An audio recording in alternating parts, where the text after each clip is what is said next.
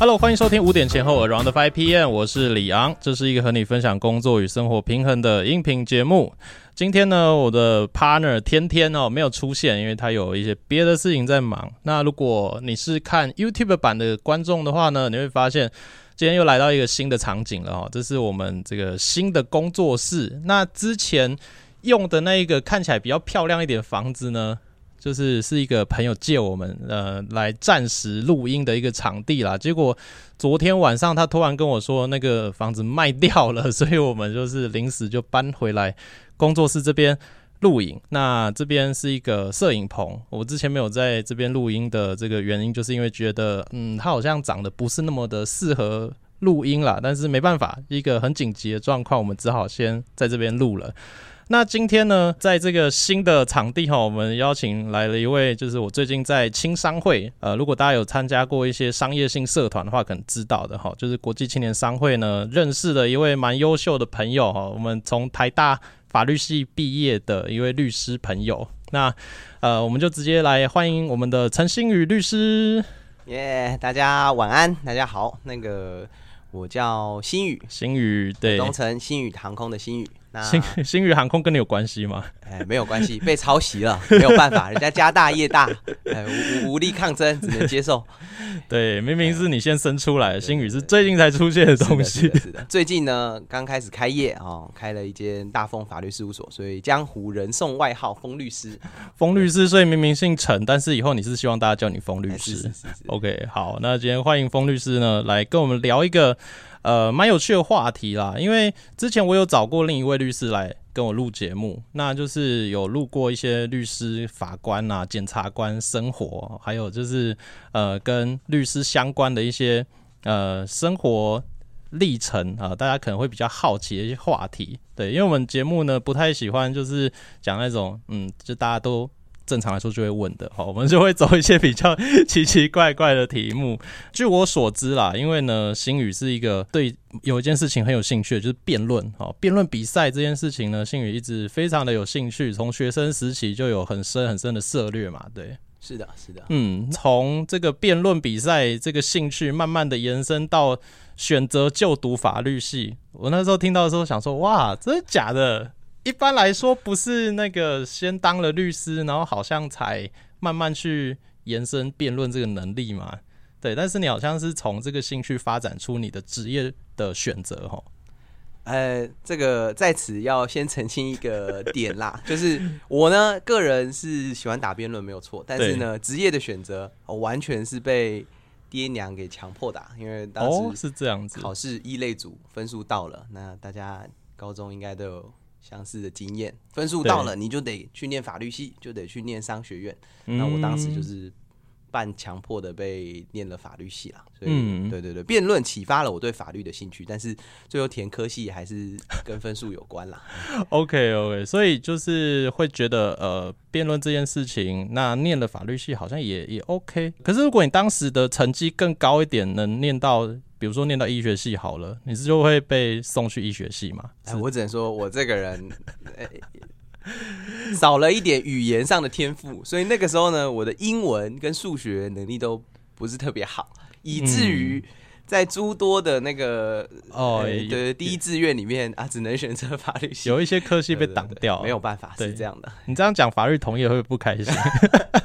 不会不会，法律同业普遍数学的细胞都不太好，跟我一样。OK，好，所以这是大家默认的一件事情啊，还行还行。那再请新宇就是跟大家做一些相关自我介绍吧，就是可能像你怎么样去接触辩论啊，还有你整个求学过程相关的啊，可以可以，没有问题。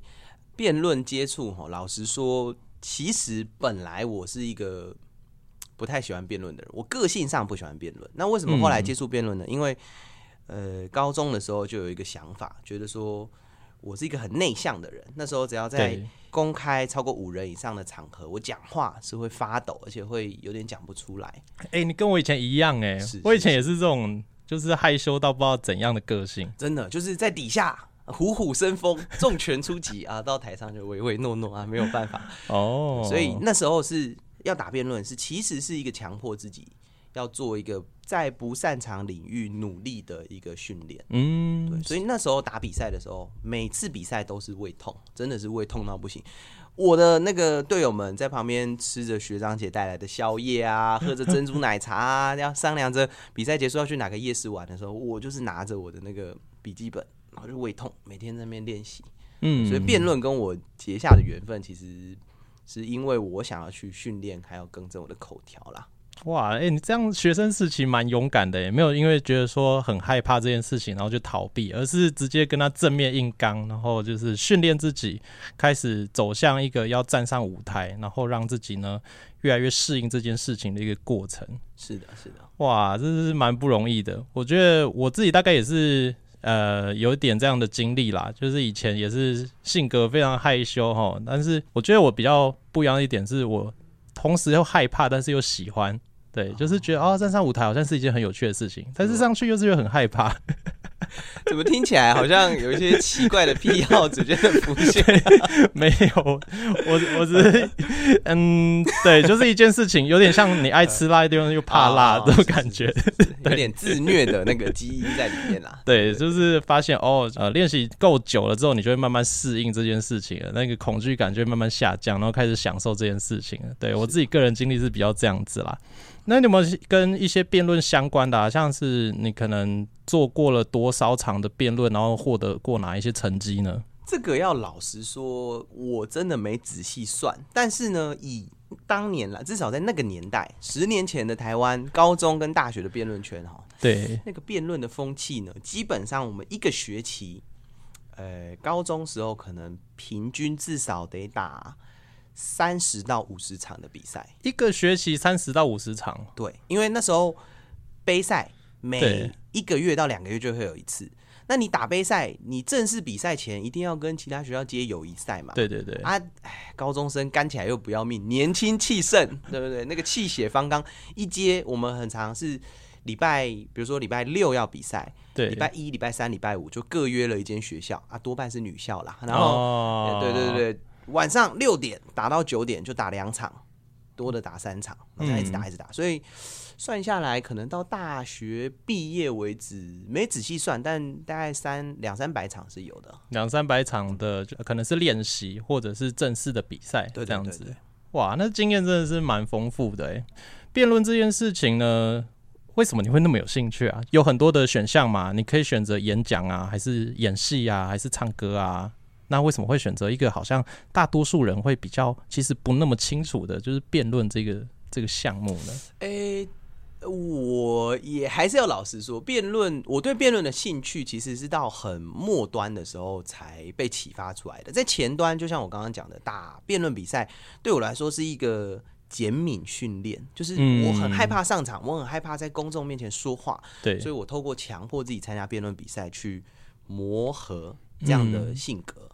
那到后面呢？呃，我觉得就是这样子啊。学生时代你在意的事情不多，你的生活比较单纯，所以除了课业之外就是社团，所以你就会对于辩论比赛有很重的胜负心。嗯，那很重的胜负心，加上它又不是一个你很擅长的活动的时候，你其实在打那个比赛是痛苦的。嗯，那后来随着年纪越来越大，你其实生活重心越来越多元，你开始有可能有女朋友啊，有感情，有学业，有工作，有各种因素之后，其实辩论对你来说没有那么强烈的胜负心之后，才可以开始慢慢享受辩论的过程，然后享受那个改变自己，慢慢呃朝着自己想象美好的方向一直往前进的那种感觉。对，到那个时候辩论才会变成是我的兴趣。嗯，就是慢慢被别的东西淡化了，然后被女朋友取代了。哎、哎可以这么说啦。但是 这个我开始享受辩论，也是开始正式工作之后啊，参加商会之后。OK，有这些活动才比较正式的开始喜爱这个活动。好，那大家可能会有点好奇啊，就是哇，那很会辩论的人啊，像哦，其实你刚才还没有讲高中学历，就是那个雄中嘛，雄中时哎期、是的，是的，对，那那个我们这些高雄长大的，通常的印象就是雄中的人都蛮聪明的，又蛮嚣张的，对，然后嘴巴就是很厉害，那边叭，然后有事没事就爱跟别的学校吵架，对，就过去我们就是其他学校对雄中好像有一点点这样的印象，就是不知道对还错啦，但是普遍。呃没有读雄中的人，好像对这这个学校有点这样的感觉。呃，基本上呢，不能算错啦，就是雄中就是一群，我觉得大家吵吵闹闹的，然后比较，哎，我我是不知道外校怎么看啦。这从熊中生来看，熊中就是觉得说。哎，大家就是比较野蛮一点，野蛮自行生长，对对对，放放养制，然后。呃，可能对啊，也会有那种明星光环的那种，就是有一点骄傲或什么的，这个难免啦。对对对，好像熊中跟建中都有一点，对，因为自己有认识一些，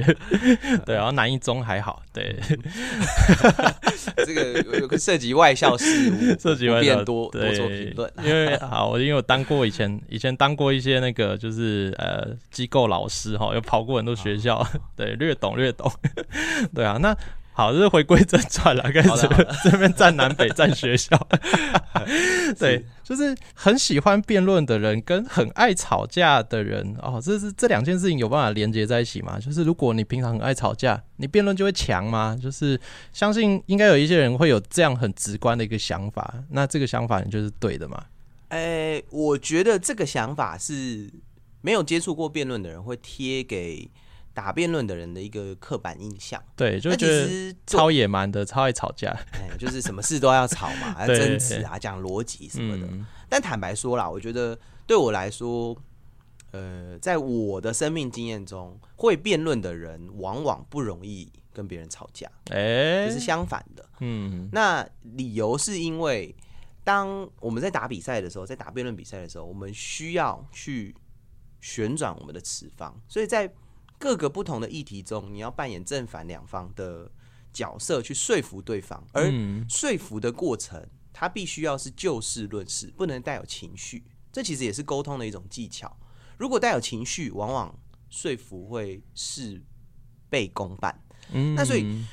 打辩论比赛呢，会让你的观点更多元，你的包容性会更广。那在这个过程中，其实。比较难跟别人吵架，因为我我自己觉得啦，吵架带有情绪，往往是源自于不能理解对方的立场，不能谅解，对不对？哎，你为什么迟到啊？是不是不爱我？对，就开始比气势，比谁比较大声，哦，谁比眼神比较坚定，这种情绪其实透过辩论是比较，我我觉得啦，就比较比较。不会出现那，而且在辩论的过程中，基本上也要尽量的排除这些情绪的干扰，你才有办法说服对方。嗯，所以我觉得辩论跟吵架本质上是有互斥哦，是不一样的事情。是是是，嗯，辩论有几种赛制嘛？那不管哪一种，我记得如果你的情绪太过激昂的话，甚至辱骂对方。好像都是会被扣分的，对不对？是是是。哦，那就跟吵架的本质就是差很多了。对，我印象很深刻，那时候大学呃高中有骂过对手。辩论比赛的时候，我们有一个学长，在比赛的过程中呢，因为情绪很激动、慷慨激昂，所以在申论的时候拿着自己的手一直敲那个黑板，然后敲敲敲敲敲。那当然申论固然是很精彩，对不对？这个豪气干云啊，讲的也很有道理。但是呢，出来之后申论分数零分。因为裁判说你敲一次黑板，我就给你扣一分。敲到第十下的时候，你就已经没有申论分数了。嗯，所以我们打辩论的人不要脾气太暴躁哈，不然其实也还是会受到制裁的。嗯，我觉得这个真的是跟大家一般的印象是有点不太一样的哦，因为大家一般来说就会觉得那种平常就很凶狠，然后很会吵的人，好像辩论就一定会很有优势。但是这样听起来，就是你的个性如果是属于太冲动的类型的话，你去打辩论。反而可能会败在自己的情绪控管不好的这个问题上面嘛？是的，是的嗯，会这样会不会在辩论赛过程当中有人故意要激怒对手，可是又看不出来，会做这种动作？哎，通常来说就是哎，我弄一个陷阱，你真的怒了哦，你就被扣分。其实还好，还好吗？对，辩论赛通常会真的吵到有火气上来的时候，我觉得啦，通常是情绪管理能力比较有问题。因为其实 大家不是，大家是来比赛的嘛，是针对一个议题、一个观点去阐述自己的立场。那嗯，在过程中会被对方挑衅啊，或什么的，这个嗯。嘿，这因为因为如果对方白目啊挑衅讲话油腔滑调的，那个自然有裁判去制裁他，其实不需要跳下去跟他在那边争执啊，弄得面红耳赤，那不用啊。嗯，我就想说，哎、会不会有人很坏，就是知道说哪一个哦敌对哪一个情绪管理特别差，然后哎故意弄他弱点。其实我们是当初在高中的时候，因为大家辩论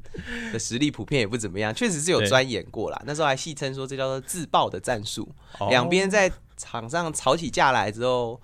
这就是执询方也没有分数，答辩方也没有分数嘛，然后把场上停在某个攻防，对对，但这不鼓励啦，不鼓励。哦，所以还还是可能会有这种情况发生。战术性的发怒，战术性的吵架还是有可能的。这是好，是各种什么战术都有？对，可是，在比较正式一点的比赛，还有大家实力都更 OK 的，应该就不会这样嘛？对啦，对啊，就因为毕竟辩论比赛打到最后，你还是对啊，这带太多情绪也无助于大家。大家来比赛就是来学习的嘛，嗯然后来对，呃磨练自己的辩论技巧的。嗯那对啊，吵吵架大概是不用了。嗯，了解。哦，那刚才可能大家会有点不太懂，哎，什么叫旋转自己的观点？哈，就是哎，我们先来补充一下，可能是因为辩论的时候，你不是一直站在同一个立场嘛，你要正方反方要换来换去嘛，对不对？应该这样说，就是以以前我在高中、大学打比赛的时候呢，我们一个杯赛通常会选两个题目，对初赛、复赛是一个题目，然后决赛的时候会是另外一个题目。嗯那抽到一个题目，呃，举例举例，比如说，呃，我国应废除死刑，嗯那他就会有正方就是应该废除死刑，反方就是不应废除死刑。对，那以一个正常的杯赛来说，你可能我们以前要打大三角，打完之后打单逃，再打完单逃之后再打一个大三角，总共加一加，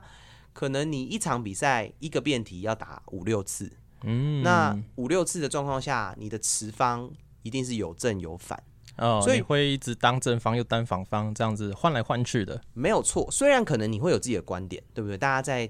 打比赛前可能都会觉得，哦，我是支持 face 的，我是不支持 face 的。可是真的到比赛场上啊，由不得你，你抽到正方就得打正方，对你不能说我是反方，所以我拒绝辩论，那你就会直接输比赛。嗯所以辩论一个很重要的点是，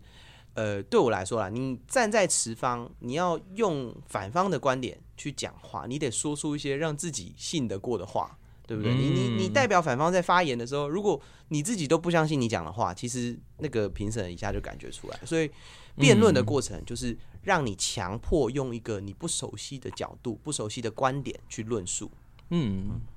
哇，这样子其实一开始可能对某些人来说是有点困难的，因为你有一些人呢，他的他的世界就是很呃非黑即白，然后他会很强烈的站在某一个论述上面，然后你要他站到另一个论述以后，他就会觉得说这个他妈狗屁，什么都假的，啊就是完全无法去理解呃反对方到底在想什么。那哇，那这样子的人一开始要踏进辩论这个世界的时候，他可能会比较辛苦一点哦。嗯，是啊，是啊，因为其实辩论基本上大部分的状况下，你一个比赛正反方都要打的情况，如果你的主观意识太浓厚，那两种状况，要么就是你只能打适合自己的持方，嗯可是不学长姐在安排比赛辩论的时候，不可能永远都按照你的意愿去打嘛，所以久而久之，如果你没有办法把身段放软，去吸收不同的观点，那大概高二、高三之后就会慢慢淡出了啦，不太适合。对，因为你是没有办法进行这个团队赛，然后真的帮到团队去赢得这个这比赛最后的结果的嘛。是的，嗯，哦，所以看来这件事情跟吵架真的差很多呢。因为吵架只要完全捍卫自己的论点，然后给他大声催泪就好了。那但是辩论这样听起来，就是你的脑袋要切成两半，你要知道你的对手在想什么，那他为什么会支持或者是反对这些论点，而且你不管是站在支持还是反对的角度，你都要表现的比他还要更完整，对，表现的更完整，那这样子的话才可以赢得这个比赛最后的结果嘛。嗯，其实有时候我会觉得啊，呃，就是承接李阳刚刚的话题，我觉得辩论其实是一个训练说话的过程，嗯，因为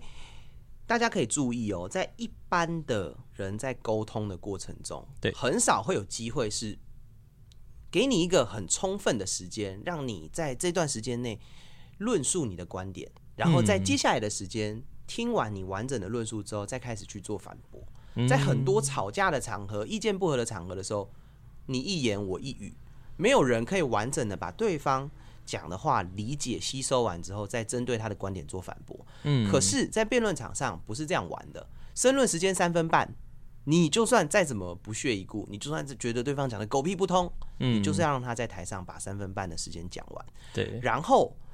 到你的时间再上台去咨询他。所以有一句俗谚啊，不知道哪里听来的，但是一句很久很久以前的俗谚，他有说到一句话，他说在辩论，只有在辩论的场合上，人人才是平等的。他其实就是在告诉大家说，辩论透过赛制跟规则训练大家怎么沟通。嗯，不是说对方讲了一句不不合自己胃口的话，我就要马上急着反驳，甚至就做人身攻击。你得先听他把他的论点完整的陈述完之后，再针对这件事跟他讨论。所以辩论其实是教大家怎么把话说的明白，怎么让大家可以以一种和平理性的方式去沟通。嗯，对，这样大家应该会比较常看到的是那种要总统大选啊什么的时候啊，他们就是两个候选人，然后互相交叉答辩这个过程嘛，就是比较像这样。是，但是通常他们都没有在回答对方的问题。那那那是另外一个问题。对，可是真的成熟的辩论的比赛中，是要很仔细去听对方讲了什么，而且要有所回应的嘛。所以如果你都不理对方讲了什么，然后直接丢自己的观点，好像这样分数也不会高，对不对？对，因为如果你没有办法理解对方在讲什么，那其实你就是在自己的世界描绘自己的蓝图而已。嗯，但是一个好的说服人的道理，必须要说到人家的心里。对，如果你没有办法接受别人的挑战，永远都在自己的世界里面去描述你的世界，那其实是没有办法说服人的。嗯，对，所以辩论教的是说服。对，那我觉得啦，我觉得这个东西会，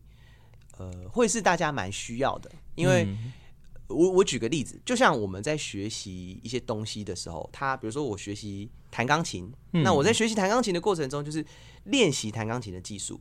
我学习写书法，那我就是练习写书法的技术。但是辩论练习其实是说话的技术，嗯所以它的适用范围是比较广的。对，对，因为你无时无刻都在说话嘛，你不会无时无刻弹钢琴，你也不会无时无刻写书法。可是你活在这个社会上，你就是要跟人有交集，就是要跟他们有些互动。所以辩论在教你的是说话的方式。嗯，之前呢、就是有一些伙伴嘛，就是轻商的伙伴就说，哎、奥瑞刚那个李昂应该 OK 啊，报名啊，报名啊。然后我那时候呢，我的想法是觉得说，哇，其实是有一点有点期待。又有点害怕的，哎、为什么我每次都这样子？就是 一件我有点喜欢的事情，我同时都会觉得有点啊，就是有哦又怕怕的，伤害。对对对，就是怕辣又爱吃辣又出现了。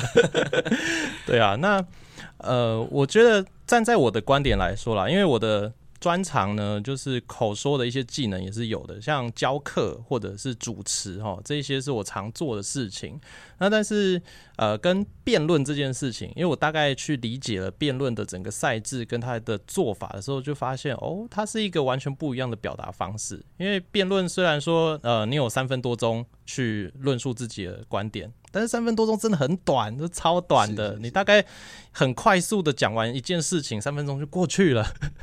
对，那通常我们讲课还是我们在台上主持，你可能会有五分钟到四十分钟不等的时间，都是你一个人在独秀。是的，是的 对，你就呃，我们通常做这种主持、教课啊、表演性质的的站在舞台上面呢，我们需要让大家聚精会神的一直听你讲话，然后一直跟着你的呃脉络去走，呃，你的起承转合啊，还有你的论述呢。因为没有人，通常啦，通常不会有人直接站起来说我不不认同你讲的东西哦。通常大家都会乖乖的听，所以我们需要去注意台下每一个观众呢，他们现在的反应怎么样？他们是不是有投入？然后他们对现阶段讲的东西是不是有兴趣的？那如果没有兴趣的话呢，我们是不是要赶快换一个方向哦，还是换一个做法？那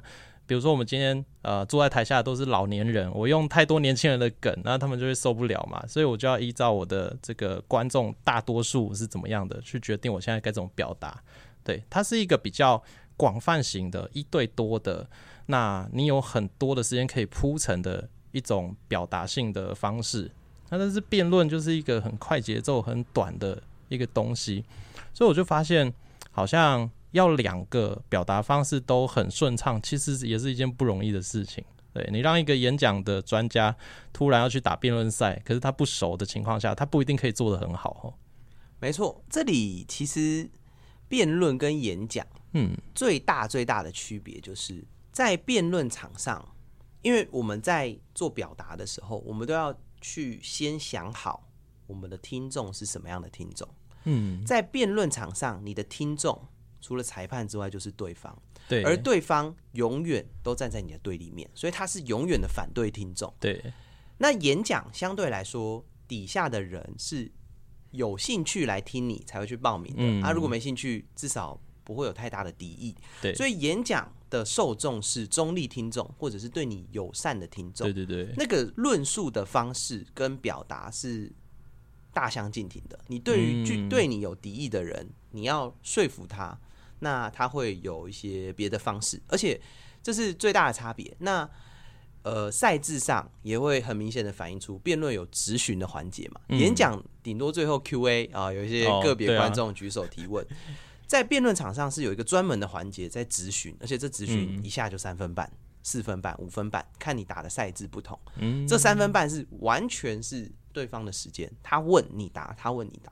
而且、哦是？他问一个你答一个，他问一个你答一个吗？对，哦，所以不是说他讲三分半然后换你，不是。不是，对，他会直接跟你来个近距离的碰撞，哇，挑战你的观点。刺激哦这一段。对对对，就是属于那个比较拳拳到肉的部分。哦，对，这跟我们演讲还有就是主持是一个不太一样的活动，因为通常我们都会用一个主持人的角度啦，还是一个讲师的角度，都是张开双手来欢迎大家。对，通常不会觉得对方会拿刀来刺你。你可以想象，大概就是你在主持采访的时候，你的那个来宾哦，就当一个杠精，没一直跟你抬杠，哎，你说什么，他说哎不对不对，我不对，我觉得这样不对，哦，那个就是对，而且他还拿着糟麦。啊，对 对我们通常那个如果主持的时候遇到一些怪怪人，我们就是想办法让他远离现场就好了。但是辩论好像没有办法，没有办是法，你真的是要跟他正面对决。嗯，所以呢，这就是辩论跟呃演讲主持一个很大的区别啦。那我觉得，像我自己身为一个主持人的角色呢，我会觉得说，哦，如果有机会可以从事这方面的训练，其实也是很好的。因为有的时候你可能会在一个主持还是讲课的过程当中，有一个短短的瞬间会变成接近辩论的感觉。对，因为可能有时候真的是 Q&A 好，我觉得 Q&A 这个部分，呃，如果你要做的是一些比较专业性的演讲，还是你的呃生涯、职涯发展的一些演讲，那可搞不好你下面做一些同业，还是说呃一些对这个行业有兴趣的人，那他突然问一些很艰涩的问题，甚至他问的是一些很有挑战性的问题的话，那可能一个瞬间他就会变成辩论的感觉了。没错，嗯就是辩论，其实它虽然有一个赛制在在外面，但是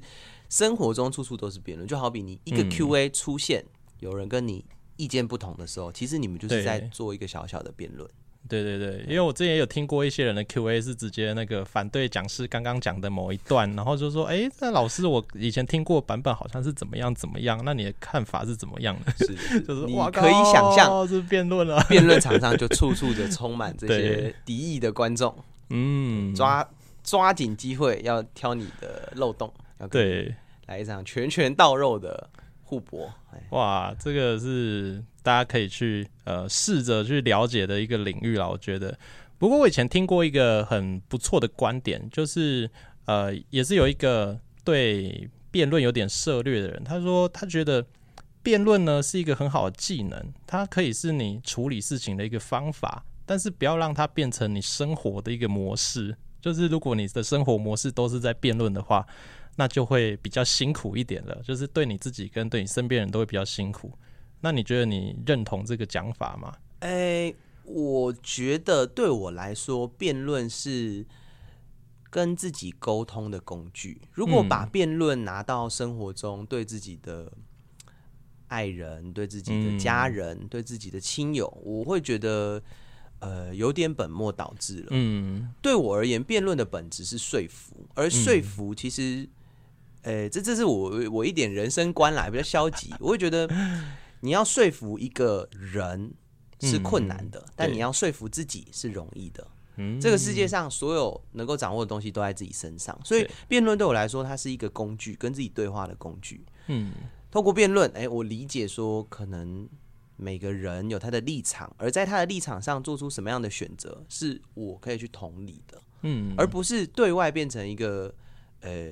吵架的工具。对，不好像一个控制别人还是说服别人的一个有点力道的工具，那对关系就不好了。对嗯所以我自己觉得啦，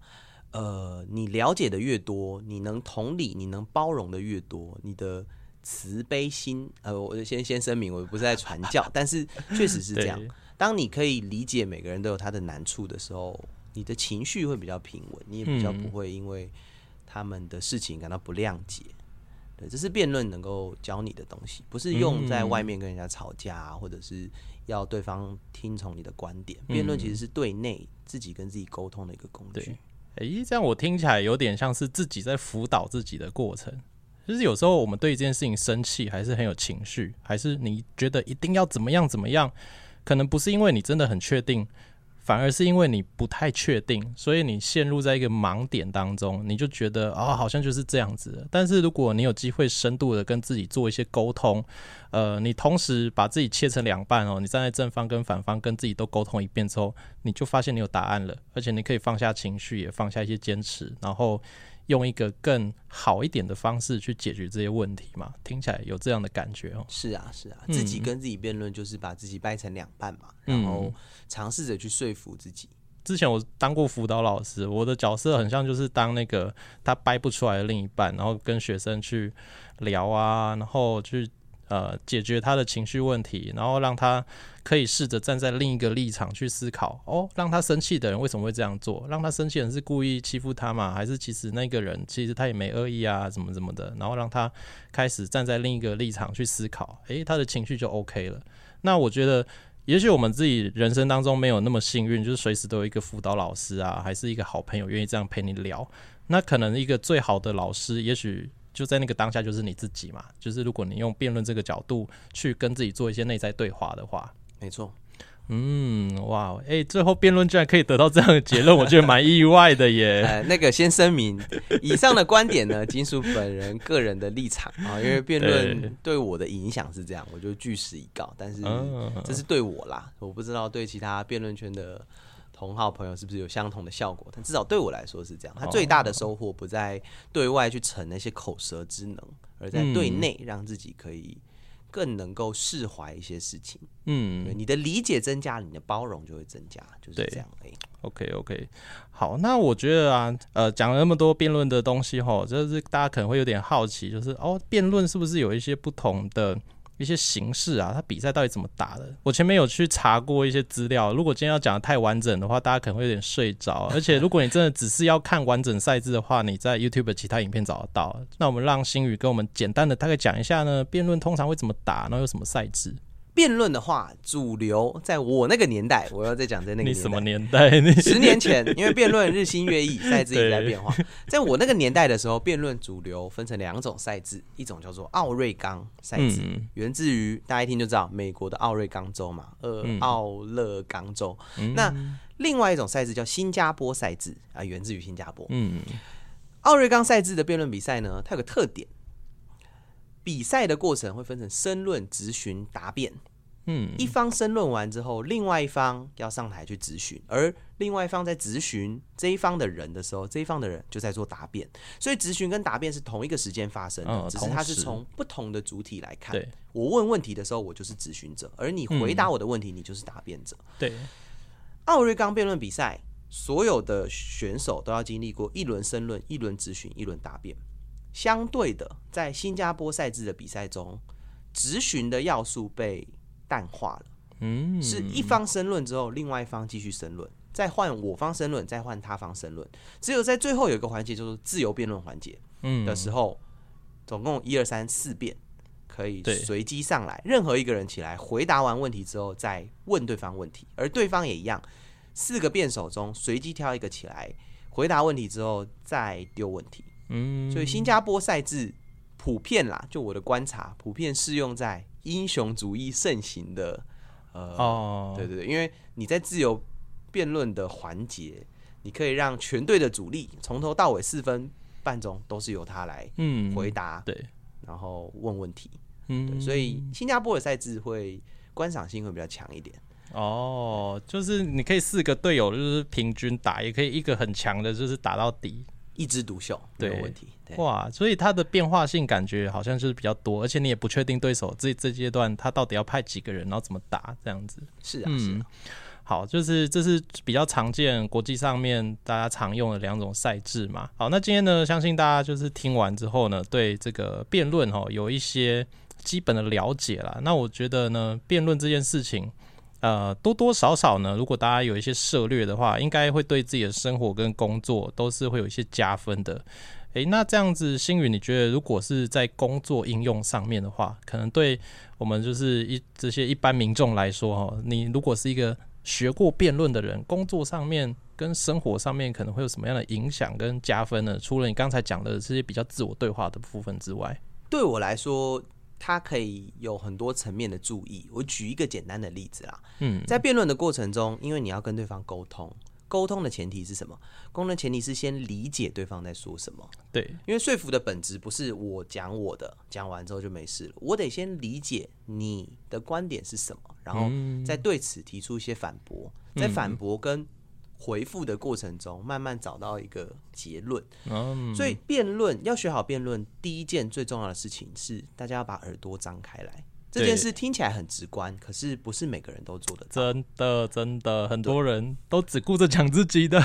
你应该生活中很常听到啊，跟人家讨论一件事情，我知道你要讲什么，我知道你要讲什么，然后你心中无数个符号飘过去，你根本就不知道我要讲什么，你根本就没在听。对，那很多人是哎，听听听听听，听了十分钟之后。哎，我懂了，然后发表了一番跟你十分钟讲的言论一点也不相干，对，不能说一模一样，只能说毫不相干的的结论。对，所以辩论从一开始你要说服对方，你就得张开你的耳朵，好好的听对方三分半的时间内讲了什么。这用在工作中有没有用？当然有用，因为你身为一个律师，如果你不清楚你的当事人在讲什么，那你谈何帮他去在法律上主张他的权利？对啊，他。要打的东西跟你听到的东西完全不一样的话，那很麻烦哎。是，嗯，所以聆听。那接下来，哎，我简单讲就好了，因为它有很多个，就是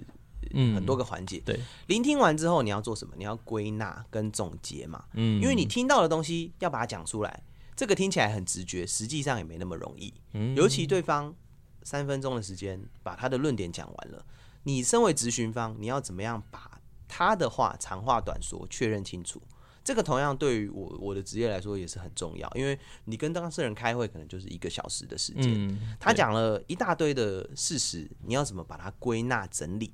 然后再还给他？嗯，这是辩论，呃，就是一些比较基础的运用吧，它可以帮助你更好的沟通，更顺畅的沟通。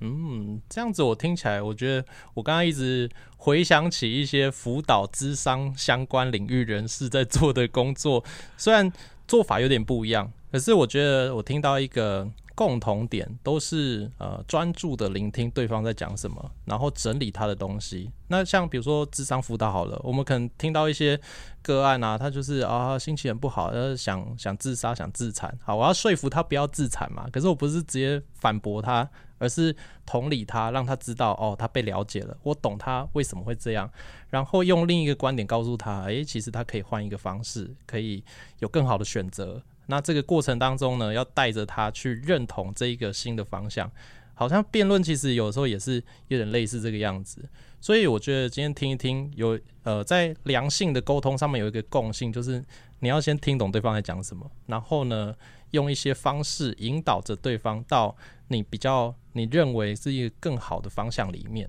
嗯，没错。对于自己的客户当然是这样嘛。那对，对于对方啊，对不对？你在诉讼中对照律师，B 八，这个开庭的时候讲了一大堆，你马上要把它归纳出来之后，怎么样回击？要攻击？所以其实怎么用的问题而已。对对啊，你可以把它用在积极的聆听，然后沟通，然后想办法引导出当事人想讲的话，真正想讲的话。你也可以用在很迅速的回应，并且毫不留情的批评。对方讲的东西，反正这这都是应用对，然后引导对方讲错话嘛，对不对？就是有时候好像是不是 会哎故意设一些那个语言圈套，让对方自己跳进去，然后讲出一些不利自己的内容。这这这个可能比较像是美剧里面会演到的，台湾的律师界可能台湾律师比较用不着，比较不会这样吗？实际在台湾打这个诉讼的过程，比较不会发生这种情况。基本上比较困难啦，因为大家律师知根知底，除非你说，如果你在询问证人的时候，你可以诱导他讲出你想要的话，那或许是跟李阳你描述的情境稍微比较像 相似的地方。对对对，对，不好意思，我一直把那个看一些奇怪的剧的剧情套进来，没事没事没事。对我相信大家可能一些剧看多了，就会觉得哦，会不会都这样？然后那种斗来斗去的。哎，发现斗法跟那个就是电影、电视上面演的方式，好像是有一点出入的哈。嗯，是是是，这个大家经常在美剧里面看到，对不对？律师一发言，穿着一袭帅气的律师袍站起来，在这个法庭中央踱步来踱步去的，这边绕来绕去，走来走去啊，慷慨激昂，那边？讲的哇，声泪俱下，旁边的人恨不得鼓掌。嗯，没有啦，实际上大家有空，因为台湾的司法。系统是这样，民事案件除了家事要保护当事人隐私之外，其他类型的案件都可以去看，大家可以去看一下啊。实际上，大家想象中的法庭辩论跟实际上的法庭辩论差蛮多的对，实际上就是，哎，那个我我我方有意见啊，什么意见？呃，讲讲讲讲讲到一半啊，好了，剩下的书状补成啊。这这其实不是每个律师在法院上都能侃侃而谈的，这个比较少见啦。只能说戏剧效果还是帮。大家润色、增色了一些 情节，实际上的法庭不是这样，所以实际看可能会有点偏无聊，就是甚至就是不精彩，可能会有这种状况，非常的不精彩，因为你会觉得可不可以说人话？好，那个开庭的时候讲一堆构成要件啊、请求权基础啊，嗯，那个一般人听不懂啊，不太会出现在美剧里面，哇，讲的慷慨激昂的这种状况比较少，演的太实际，大家不会想看的，是是是。OK，好，那今天呢，非常感谢星宇哦，跟我们分享了这个关于辩论啊、赛制，还有生活工作上面应用的各种，我觉得蛮重要的内容啦。对啊，那可能大家会觉得说，哇，难得邀请到台大律师，怎么不是讲法律，而是讲 这个辩论呢？但是我真的在认识星宇的过程当中，发现星宇是一个对辩论有一个浓厚热情哦，就是会发着火焰的一个人。对，所以我觉得跟星宇先录这一集。可能是一个不错的想法，那未来一定还有机会再录一些别的主题的。那如果大家对什么法律问题啊，还是呃律师可以讲的一些主题有兴趣，直接在我们这集的节目栏里面留言哈，想要听星云呢，如果有机会再来的话，想要就是听什么样的内容。好，那今天这一集呢，就到这边了。希望对大家有帮助。那如果大家对辩论有兴趣的话，也可以找一些别的影片呢，来了解一下它到底是怎么做的哦。详细的那个辩论规则，我们这边就不多细谈了。那如果对新宇呢，想要多认识，还是有一些法律咨询想要找他的话，我们在节目资讯栏上面呢，也有一些他的这个联络方式。然后星宇目前单身嘛，是不是？呃，是是是，没有错没有错。对，今今天为止还单身哦，明明天我就不知道了。先这样哈，OK。那我们谢谢李昂，谢谢。好的，哎，难得可以把律师搞那么尴尬，是不是？好，那我们就下一期节目见喽，拜拜。拜。